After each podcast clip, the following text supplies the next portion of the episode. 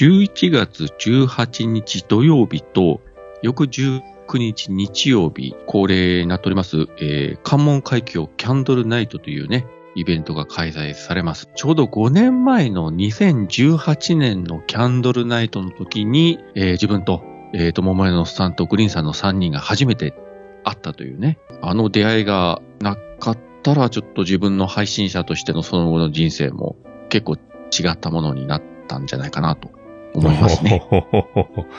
そっか、そっか。あの時はだから、あと、途中で鶴ちゃんもやってきたっすよね。それで今年もですね、その18日の土曜日に、まあ今北九州市の観光大使もされてる、えー、シンガーソングライターの桜さんの、えー、ライブが、えー、18時半と19時半の2回、文字港で開催されると。焼きカレーを食べて、キャンドルに火を灯し、桜さんの歌を聴くと。これに限りますね。お時間がある方はおいでいただければと思います。